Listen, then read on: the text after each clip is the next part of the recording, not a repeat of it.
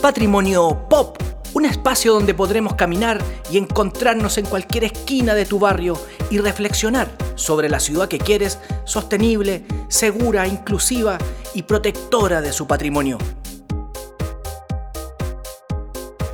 Hola, hola, hola a todos, a todas, a todos. Estamos muy contentos de estar nuevamente en esta tarde primaveral yungaína. En esta tarde donde estamos comenzando esta nueva cápsula y quiero volver a repetir esta frase, que la tenemos que seguir manteniendo y eh, comunicando, que el patrimonio no es el pasivo de la nostalgia, sino el activo de la memoria. Eso es más o menos lo que nos ayuda para, para continuar, para avanzar, para seguir adelante. Y hoy seguimos con José Pepe Osorio, candidato a diputado del Distrito 10. José Pepe, ¿cómo estás? Buenas tardes, bienvenido. Muy bien, Claudia. Gracias por seguir en este camino, en esta senda, en este recorrido, ya en nuestra tercera versión de este podcast, como muy bien dices tú. Podcast. Es la tercera cápsula, ¿viste? ¿Cómo vamos avanzando? Excelente. Maravilloso. Bueno, Pepe, eh, hemos recibido súper buenos comentarios de todo lo que se ha ido aprendiendo también en estas cápsulas. Y ha sido muy interesante, no solo compartir tu historia, te lo agradecemos muchísimo porque así sabemos un poco más de Pepe, la persona tras el candidato. Pero también eh, aprendemos un poco más del patrimonio, que es es tan complejo cómo se ha ido eh, desarrollando en, relación a las leyes, en relación a, a, cómo veíamos la semana pasada este consejo que tiene este poder para poder decidir, cómo se tiene que organizar la comunidad. Pero dentro de lo que hablamos la semana pasada, a ver si nos puedes eh, aclarar un poco una duda, porque eh, como ¿Qué es la ley de patrimonio? ¿En qué se diferencia de la ley de monumentos o viene de la ley de monumentos? Eh, estamos hablando de patrimonio material, inmaterial. Desarrollemos un poquito más ese tema. Sí, bueno, Chile tiene una ley que se llama Ley de Monumentos Nacionales. Es la ley 17.288. Esta ley es la que permite em, a las comunidades, a las personas que están interesadas en estos temas, eh, poder solicitar, también el mismo Estado lo puede hacer, eh, pero pensemos desde la óptica de un vecino, una vecina, un profesional que está en el tema, eh, poder solicitar, solicitar, solicitar que se declare, por ejemplo, una zona típica, como es el caso de Barrio Yungay, que lo vimos en el podcast anterior, escucha el podcast número 2, o solicitar que se declare un monumento histórico. También hay otras categorías como santuarios de la naturaleza que también se puede solicitar a través de esta ley, eh, pero ahora se mete también en esto el Ministerio de Medio Ambiente, digamos, hay como una cosa eh, dual. Em, entonces, esta ley es lo que más se acerca a una ley que podría ser entendida como una ley que protege el patrimonio. Lo que ocurre es que esta ley fue eh, redactada luego de un decreto que es del año 25, es redactada eh, una modificación eh, en el año 70 y producto de esa modificación de los años 70 es que se establecen estas cinco categorías de protección a lo que hoy día entendemos por patrimonio. ¿Ya? ¿Qué serían? Que serían eh, los santuarios de la naturaleza, los, las zonas típicas o pintorescas, los monumentos históricos, los sitios arqueológicos, y los monumentos públicos. ¿Cuáles son los monumentos públicos? Por ejemplo, el caballo y el personaje que está ahí en la palestra de la discusión nacional eh, en la Plaza Dignidad. El monumento vaquedano. Son los monumentos que hay en las plazas, esos son los, o los espacios públicos, eh, son los monumentos públicos. Por ejemplo, el roto chileno también es un monumento eh, público. O sea, todas las esculturas, todo. Correcto, lo que hay en espacio público. Eh, me faltó uno. Tenemos los santuarios de naturaleza, las zonas típicas, los monumentos históricos. sitios arqueológicos. Sitios arqueológicos. Y monumentos públicos. Ahí están las cinco. Entonces esta ley lo que define es cómo en estas cinco categorías eh, eh, se podría proteger esos lugares o espacios o inmuebles o monumentos que están en ámbitos públicos o privados de acuerdo a nuestra a cómo lo define digamos esta, esta ley. Entonces, ¿qué es lo que ha ocurrido con nuestras comunidades luego de caminar ya bastantes años en solicitudes que se han hecho para distintas temáticas, por ejemplo, en Tomé, cuando se solicita que la fábrica Bellavista Tomé se proteja, es una fábrica que pertenece a un privado, eh, que está en estado un poco de abandono, pero que la comunidad quería que se mantuviera, se protegiera y, además que sirviera para esta reflexión del futuro, que ese espacio que cumplió un rol textil en otra época, ahora se transforma en un espacio para la cultura, para talleres, para escuelas de oficio, eh, etcétera, para, la economía local, emprendimiento, etcétera. Entonces, ese caso de Tomé, eh, tenemos decenas de experiencias en las cuales, eh, si bien se ha logrado, como es el caso de los barrios patrimoniales, que son las zonas típicas de acuerdo a la legislación 17.288, la ley de monumentos, si bien se ha logrado avanzar en proteger, o sea, detener la destrucción, por decirlo de alguna forma, queda corta esta ley eh, del año 70, queda corta porque eh, la concepción, el concepto de patrimonio, ha ido también, es un concepto dinámico, que obviamente se ha ido em, enriqueciendo con el paso de los años, con las vivencias de las comunidades, con los estudios, con la mirada de lo que la comunidad le asigna un valor, eh, y empieza a quedar corto, incluso de la legislación internacional. La UNESCO, por ejemplo, habla de los paisajes, eh, eh, paisajes culturales. eso no existe en la ley de monumentos, como concepción de, de protección. entonces, bajo esa óptica, todas nuestras comunidades y en general hay como un sentido común de que esa ley tiene que ser modificada para que se haga cargo del debate nacional e internacional en torno al tema patrimonial. Y que si bien antes se entendía por patrimonio, entre comillas, solo lo material, por eso monumento, la monumentalidad tiene que ver con algo material, eh, hoy día ese concepto tiene que ampliarse y pasar del paradigma del monumento al paradigma del patrimonio en su concepción integral, lo material, lo natural, lo inmaterial, etc. Y ahí en lo inmaterial, un poco lo hemos visto, hicimos alguna pincelada también en capítulos pasados, eh, también está, por ejemplo, las festividades, eh, las festividades clásicas, como la fiesta de la tirana o, lo que se intentó alguna vez con la fiesta del roto chileno. Gran deuda, gran deuda que hay de, ¿Cierto? de protección. Eh, exactamente, por las festividades, ciertas tradiciones, eh, ciertos usos y costumbres que podría tener la comunidad, eh, que son parte de ese patrimonio eh, inmaterial, ritos, formas de hacer cosas a nivel comunitario que uno quisiera que estuvieran protegidos legalmente y que esa protección sirviera además para la trascendencia, o sea, para proyectarla a las nuevas generaciones, que hayan programas de apoyo, iniciativas, que, el Estado cumpla un rol en conjunto con la comunidad que que es la, depositaria, digamos, de esa, de esa tradición o de esa fiesta que, realiza. Y, en ese sentido siento que hay, está como la delgada línea roja que no separa, sino que une cultura y patrimonio. Absolutamente, o sea, eh, son conceptos que si bien no son lo mismo, eh, al, hablar de cultura podríamos hablar como de un todo, digamos, de, un, de costumbres, usos, eh, digamos, de, todo lo que de alguna forma la humanidad es capaz de crear, eh, de hacer, etc. Eh, y patrimonio tiene que ver más con este sentido de trascender desde lo que nos legaron eh, las generaciones anteriores. Entonces, son conceptos distintos, pero que logran digamos, juntarse en algún minuto y por eso se habla de patrimonio cultural. Eh, como el gran concepto eh, desde la perspectiva patrimonial que logra englobar, digamos, todo, toda, esta, toda esta perspectiva, donde está lo material, lo inmaterial, etcétera, etcétera. Digamos, que el concepto más integral que, que, que, tenemos. Y, de hecho el patrimonio natural, por ejemplo, está concebido como parte del patrimonio cultural. Ah, claro. es como parte de, bueno, después podemos tratar de tocar ese tema que hoy lo está viendo justamente la constituyente. Exactamente.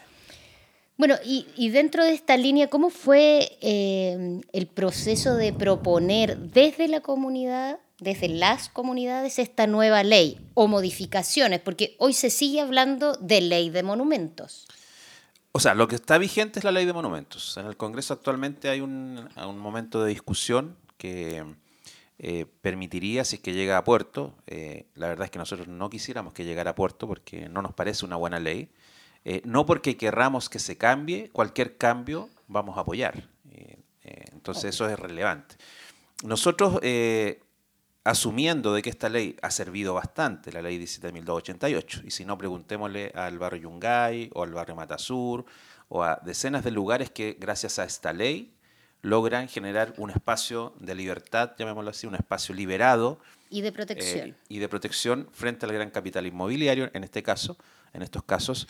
Y así muchos otros ejemplos que tienen que ver con otros fenómenos, porque en general siempre es como la lucha de David contra Goliat, el poderoso que tiene recursos a través de eh, las inmobiliarias o a través de las mineras, etcétera, que se quiere hacer parte de, digamos, se, quiere apropiar de un territorio y, utilizarlo a su favor en contra de los, eh, los eh, vecinos, vecinas, comunidades que viven o han vivido históricamente ahí y que se les quiere despojar de ese, de ese lugar, en definitiva. Entonces, eh, como esta ley ha servido, hasta ahí una valoración de la ley, eh, siempre empezamos a quedar corto porque quisiéramos ir un poco más allá, sobre todo ahora que estamos en un proceso constituyente. Entonces, sobre todo ahora que estamos hablando y hemos puesto en la agenda pública la idea que del patrimonio tiene que ser un derecho también, no solamente que debe estar expresado como eh, algo secundario en la Constitución, sino que tiene que ser considerado como un derecho porque de ahí luego se van a derivar leyes que, que, tienen que tener la clave del derecho. Y eso es lo que no existe actualmente eh, en este ámbito y en muchos otros ámbitos. Entonces, eh, decidimos iniciar un proceso durante varios años. Hicimos una consulta el 2012, si mal no recuerdo, eh, 17.000 personas que decían, sí, necesitamos una ley de patrimonio que reemplace o modifique de forma virtuosa la ley de monumentos eh, asumiendo todo lo bueno que tiene, pero agregándole todo lo que falta de bueno que tiene que tener una ley para las comunidades. Eh, y el año 2018 hicimos un ejercicio de participación, una suerte como de cabildos, llamábamos reunión en ese momento, de cabildos en distintos lugares del país, fueron 77 reuniones eh, con las cuales elaboramos un proyecto de ley. Un proyecto de ley de patrimonios, lo denominamos así en plural, que eh, en esa apuesta era una modificación a la ley de monumentos nacionales. Eh, y una modificación donde todo lo bueno que tiene la ley actual eh, se mantiene y se le hacen modificaciones, algunas bastante profundas, para temas que nos interesaba que estuvieran. Nuevas categorías de protección, la descentralización en, la toma de parte de las decisiones del Consejo de Monumentos, que es una, una demanda histórica, sobre todo de regiones fuera de la región metropolitana, em, debido a una serie de burocracias y lentitudes que están asociadas al centralismo de la ley de monumentos y en general de nuestra institucionalidad centralista. Em, mecanismos de incentivo para el, tema patrimonial, eh, la fiscalización y las multas, bueno, una serie de propuestas que eh, se entregan, se escribe el proyecto de ley luego de estas reuniones, eh, en la práctica estábamos haciendo un proyecto, una iniciativa popular de ley. Eh, lo que hicimos e-, en ese momento. Eh, hablamos con una cantidad de diputados, ellos apoyaron, firmaron y se ingresó como una moción parlamentaria a la Cámara de Diputados el día 11 de octubre del año 2018. Eh, y ahí se expresa en gran parte lo que un sector importante de la ciudadanía quiere respecto de la modificación a la ley de monumentos nacionales.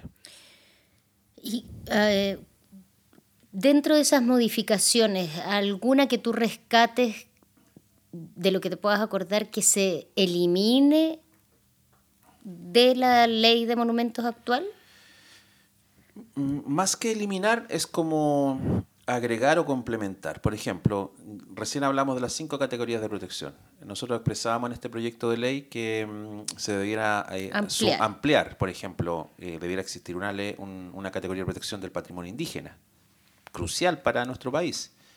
Eh, una categoría sobre los sitios de memoria, por ejemplo, que como categoría especial de protección a propósito de el nunca más, de que nunca más las violaciones de derechos humanos en, nuestro país, etcétera. Eh, y así una serie de otras categorías que agregamos eh, y fundamentamos porque era necesario tener un pool mucho más amplio de categorías de protección. Del patrimonio natural, nosotros hablamos del patrimonio natural local, por ejemplo. Eh, porque los santuarios de la naturaleza son una categoría como de, máxima, expresión geográfica claro, de la naturaleza en algún territorio. Entonces nosotros decíamos, mira, hay lugares que la comunidad valora y que son importantes para la comunidad eh, que debieran tener también una protección, el borde costero, por decir una posibilidad.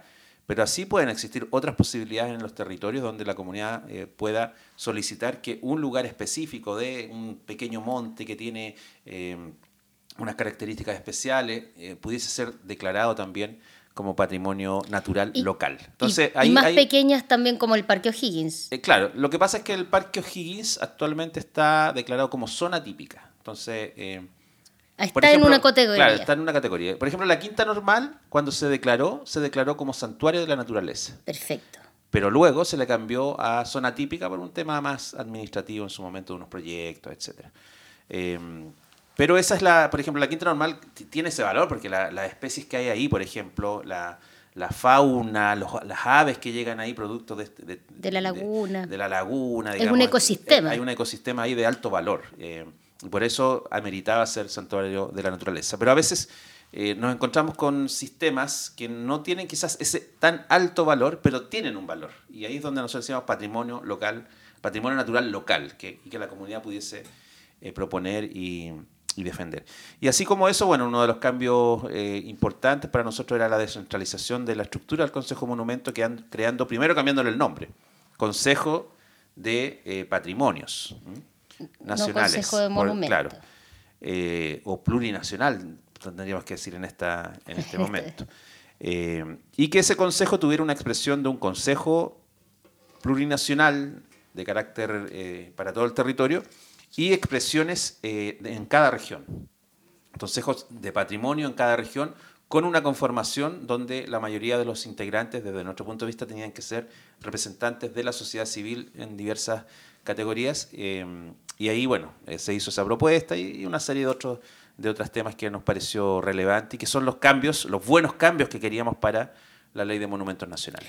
Bueno, y ahí, ahí quedó en ese minuto, no se desarrolló, no llegó al, a puerto a través del... Llegó a la Comisión de Cultura de la Cámara de Diputados eh, y la comisión dijo, bueno, el gobierno está prometiendo también ingresar una nueva ley o una modificación a la ley de monumentos. Esperemos a que ingrese el gobierno eh, y una vez que ingrese el gobierno eh, estudiamos, estudiamos y ponemos también esto en, la, bitácora de la discusión. Y pese a lo que nosotros podamos pensar, eso ocurrió en abril del 2021. Eh, claro, lo que ocurrió en el, 2021 es el, en estricto rigor el proyecto del gobierno ingresó en mayo-junio, no tengo la fecha exacta, pero es mayo-junio del 2019.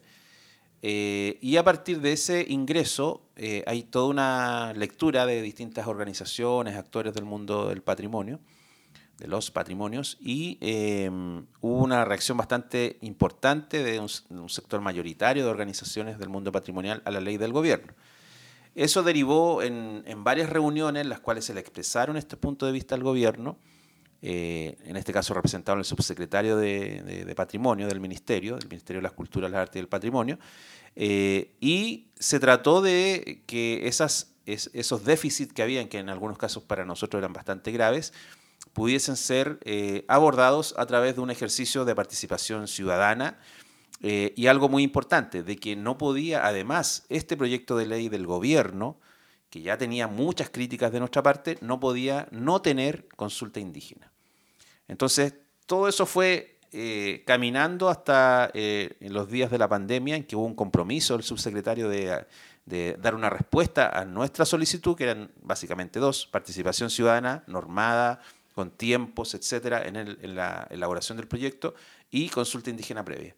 Llega la pandemia y esa respuesta nunca llega y el gobierno opta por no hacer un proceso de participación ciudadana, ni tampoco, y que es lo más grave en términos de la profundidad de, cómo se aprobaría eventualmente esta ley sin consulta indígena previa, violando el convenio 169 de la OIT que obliga a que cuando hay afectación en el mundo indígena, en los territorios del mundo indígena, en las eh, tradiciones, etcétera, del mundo indígena, eh, se debe hacer consulta indígena.